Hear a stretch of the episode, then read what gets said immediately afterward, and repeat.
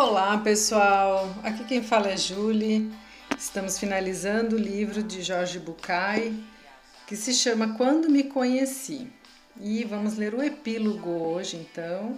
E aí finalizamos a leitura do livro. Espero que vocês realmente tenham gostado, assim como eu, que curti bastante fazer essa leitura. Vamos lá, então, epílogo. O mundo cotidiano, nossa família, nosso cônjuge, o trabalho, a ciência, a política, longe de serem constituídos por elementos de uma realidade inquestionável e independente de nós, estão mais bem representados pelo que construímos ativamente.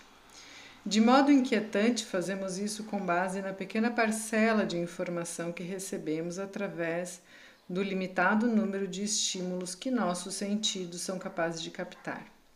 É evidente, então, que nossa visão e, com base nela, nossa análise mais objetiva supõe sempre certa cota de imaginação, muita subjetividade e um nível considerado de interpretação.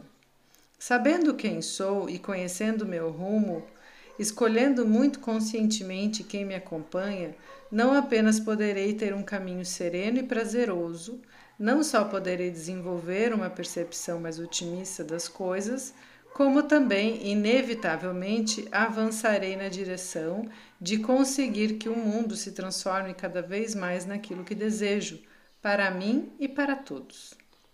Quando falo de saber quem sou, aonde vou e escolher amorosamente com quem, não considero deixar de me lembrar do conto do lavrador e seu testamento, com o qual me despeço.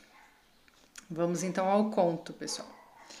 Contam que o velho Nicásio se assustou tanto com sua primeira dor no peito que mandou chamar o escrivão para ditar um testamento.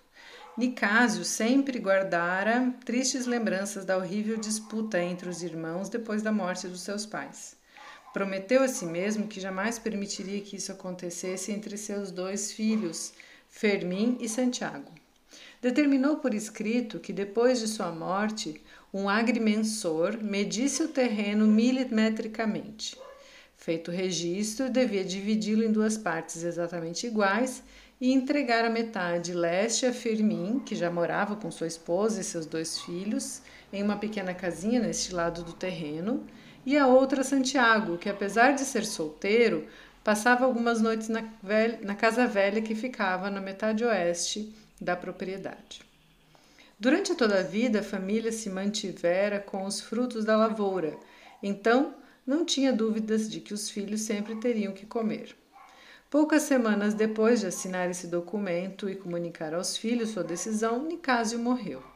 Como for estabelecido, o agrimensor fez o trabalho de medição e dividiu o terreno em duas partes iguais, cravando duas estacas em cada lado do terreno e estendendo uma corda entre elas.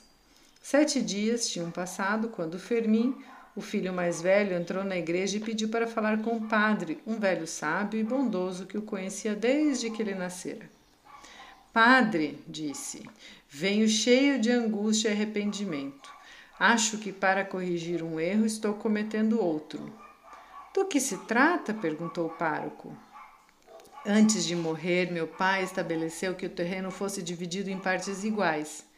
E a verdade, padre, é que achei injusto. Tenho esposa e dois filhos e meu irmão vive sozinho na casa da colina.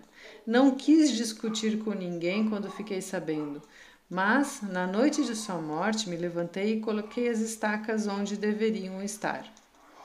Esta é a questão, padre. Na manhã seguinte, a corda e as estacas tinham voltado para o lugar.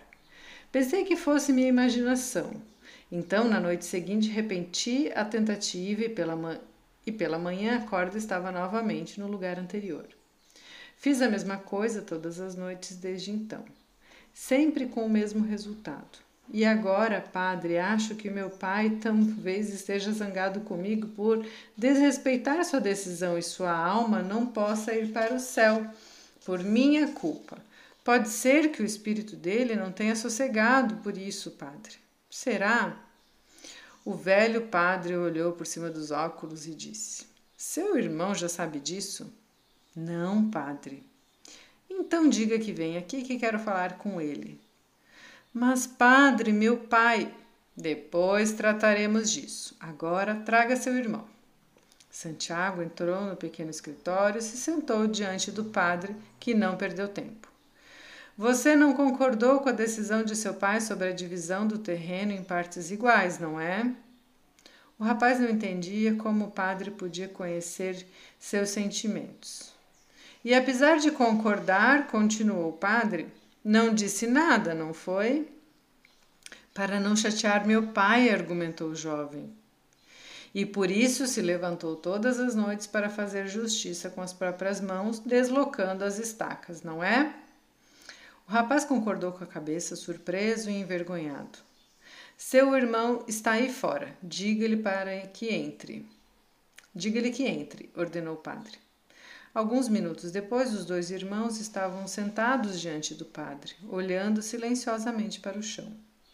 Que vergonha! Seu pai deve estar chorando desconsolado por causa de vocês. Eu os batizei, lhes dei a primeira comunhão, casei com você, Firmino.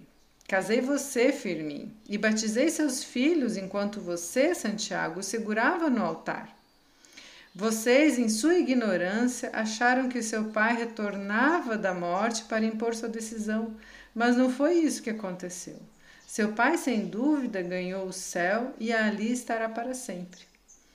Não é essa a explicação do mistério. Vocês dois são irmãos e, como muitos irmãos, são iguais. Por isso, Cada um, à sua vez, guiado pelo impulso mesquinho dos próprios interesses, levantou-se toda noite e, depois da morte do seu pai, para deslocar as estacas. É claro que pela manhã elas apareciam no mesmo lugar, pois o outro as tinha colocado no sentido contrário. Os dois irmãos levantaram a cabeça e se olharam. É verdade, Firmin, que você Sim, Santiago, mas nunca pensei que você. Achei que fosse o velho zangado. Ambos riram. Amo você, irmão, disse Fermin emocionado. Eu também, respondeu Santiago, levantando-se para abraçar Fermin. O padre estava furioso. O que significa isso?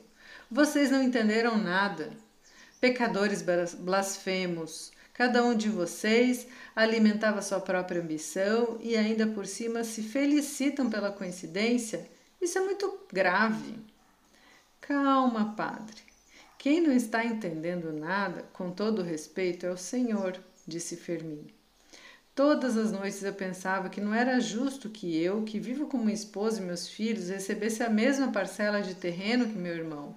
Algum dia, quando formos mais, formos mais velhos, meus filhos cuidarão de mim e de sua mãe. Mas Santiago está sozinho e pensei que seria justo que ele tivesse um terreno maior, porque precisaria mais do que eu. E me levantava para deslocar as estacas e aumentar o seu terreno. E eu, disse Santiago com um grande sorriso, para que precisaria de tanta terra? Pensei que não era justo que, vivendo sozinho, sozinho recebesse a mesma parcela que Fermim, que tem que alimentar quatro bocas. Então, como não tinha querido discutir com meu pai em vida, levantei-me todas aquelas noites para deslocar as estacas e aumentar o terreno do meu irmão. E assim ele finaliza o epílogo. É, acho que a gente pode pensar o quanto quando a gente não, não conversa, né? Quando a gente não tenta realmente compreender o outro e tenta interpretar o que o outro sente, faz ou quer, a gente acaba colocando os pés pelas mãos, não dá nada certo, né? E o padre também, né, da mesma forma, acabou julgando a partir dele mesmo o que tinha acontecido.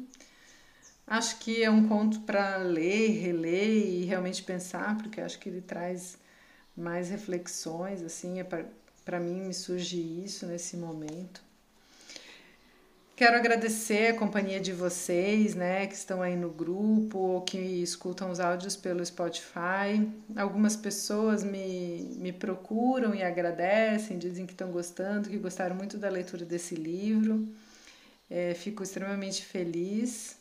Não sei quantos livros ainda vou conseguir ler, ou, por conta né, do trabalho, das coisas que vão surgindo, a vida vai ficando corrida. Não sei até quando vai a pandemia, né? Então, enfim, mas enquanto durar, a gente vai a gente vai aproveitando esse momento da melhor forma possível. Que vocês tenham um lindo dia, que vocês tenham boas reflexões. Até o próximo livro e um beijo no coração de todos.